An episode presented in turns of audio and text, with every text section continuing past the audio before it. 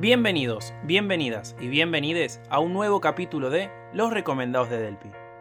Mi nombre es Ezequiel del Pino Yamne y voy a estar haciendo reseñas sobre los libros que leí para que quizás a la hora de elegir uno tengan una opinión en la cual apoyarse.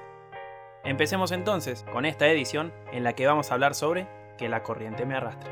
El libro de hoy tiene mucho de sencillez en el lenguaje, pero también dato duro, y es por eso que el avío de hoy va a ir por este lado, de lo corto, claro y conciso.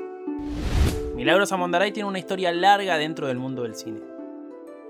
Hace más de 17 años que tiene en la crítica de cine y en la redacción de espectáculos sus trabajos principales. El Amante, Haciendo Cine, La Rolling Stone y Brando son algunos de los nombres de las revistas en donde pueden encontrar sus notas. Su vida en el cine también está ligada al Bafisi y el Festival Internacional de Mar del Plata, por haber sido jurado de dichos eventos. Actualmente es colaboradora de espectáculos de lanación.com y de su edición impresa, pero lo que más me interesa de todos los laburos que hizo y de los que tiene es el de haber creado el blog Sin Escalas, con el cual recibió el premio a la excelencia en contenido digital durante el 2011 y 2012 por el diario El País y que le dio origen al libro del que hoy vamos a hablar. Es momento entonces de adentrarnos en Que la corriente me arrastre. Editado por Milena Cacerola en el 2020, este libro de 20 centímetros de largo por 14 centímetros de ancho, aborda la perspectiva del cine queer desde un lado cercano, con un lenguaje simple, pero a su vez con datos duros en pos de contextualizar. Durante estas 64 páginas, que se leen en un abrir y cerrar de ojos por lo llevadero que es, Milagros te lleva con su pluma a muchos espacios íntimos de su vida personal. Experiencias de vida ligada a las películas, comparaciones de contextos, pero por sobre todas las cosas, reflexiones sobre el amor. Eso, que es lo más retratado en todas las películas a lo largo de la historia, pero abordado desde su lado menos mostrado, que es el del cine LGBTQIA. Sin dudas, con estas 10 películas, entre las que se encuentran Call Me By Your Name, Tangerine, La vida de Adele y Tom en la granja, que la corriente me arrastre crea una puerta de entrada para aquellas personas que aún hoy, lastimosamente, todavía ven con cierto recelo este género en la industria cinematográfica. Otra de las cosas destacables de este libro es el contexto en el que salió publicado. El 2020 fue un año hiper particular por todo lo que pasó y me interesaba saber el detrás de escena. ¿Cómo surgió que la corriente me arrastre? Esto es lo que respondía Milagrosa Mondaray. Hacía tiempo que tenía ganas de sacar un libro nuevo. Eh, yo había editado eh, Démosle un buen final a esta historia en 2013 y me parecía que ya era hora de sacar otro. Pero lo quería, sabía que también quería orientado al universo LGBT, en el que me involucré más cuando salí del closet. Bueno, pero sí, es cierto como bisexual hace unos años y, nada, tenía ganas de como aportar mi grano de arena en, lo que yo hago, en mi métier, que es escribir y el cine. Y, y, bueno, y en pandemia era como, bueno, no sé, como hubo un momento en que dije, no soy una persona como de estar muy eh, quieta, eh, me gusta como estar en movimiento, entonces bueno, dije, sé que va a ser muy difícil, pero el primero fue autogestionado, entonces nunca mandé mi libro editorial, quería que lo vea un editor, que, que lo lea y bueno, Matías Reck de Milena Cacerola, que es la editorial, que, que el editó el libro, le encantó y, y bueno, eso es muy importante porque la autogestión también lo es, siempre tener como el aval de un editor y y el apoyo de una editorial atrás, obviamente, no solo en cuestiones de logística, sino en cuanto a la valoración de tu trabajo, es, es muy reconfortante. Y nada, y al principio, bueno, hubo una necesidad de que salga ya, después me fui calmando y cuando me calmé, cuando fue cuando Mati respondió y, y se fue dando así todo muy, muy, muy orgánico. Siguiendo con el hilo de los inicios del libro, me interesó saber a qué se debía el nombre. ¿Tiene algún concepto en particular?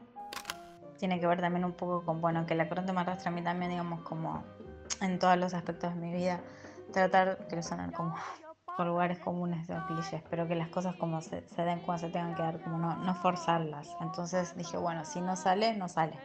Y salió y salió hermoso, porque fue como, se juntó mucha gente, con muy especial ese año, motivada por las ganas de sacar algo y por nada, por abordar proyectos que habían estado relegados en otras circunstancias.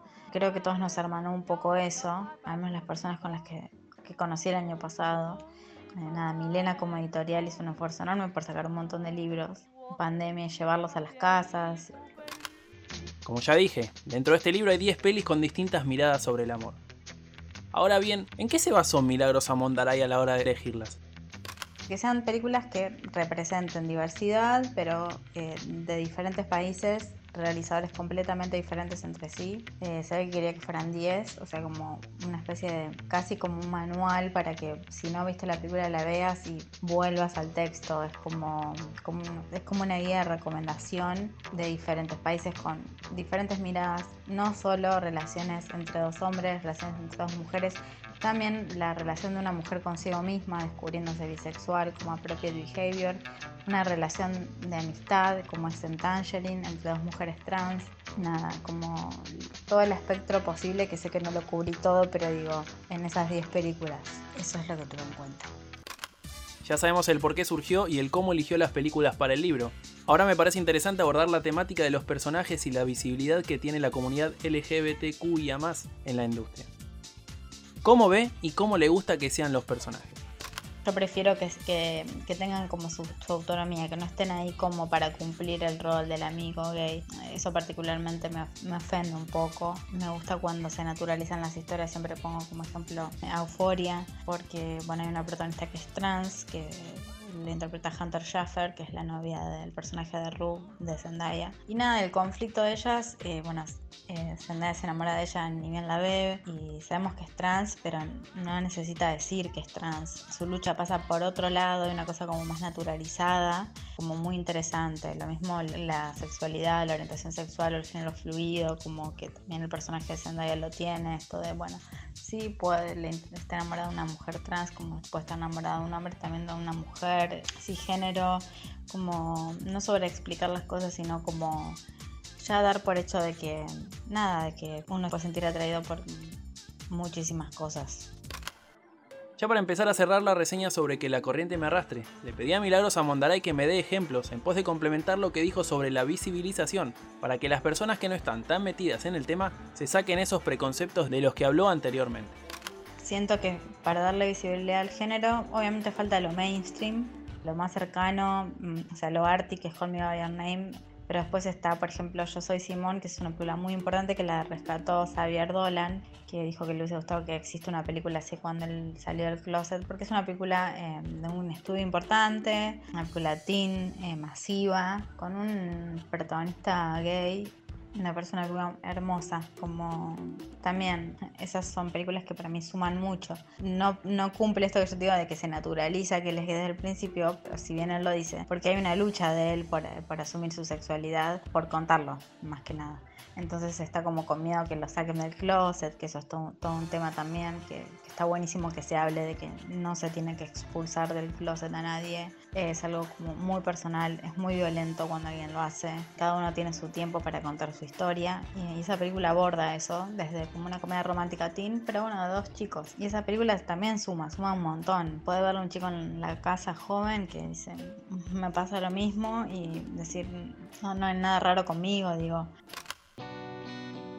Y bien, amigos, amigas y amigues, es momento de cerrar esta nueva entrega de los recomendados de Delpi, dando mis redes sociales para que me sigan, me cuenten qué les pareció la reseña, si finalmente leyeron el libro, qué les pareció el libro y sobre cuál les gustaría que hable en futuras ediciones. Me encuentran como arroba del pino S en todas mis redes sociales. Ahora sí, sin mucho más por decir, me despido. Hasta la próxima.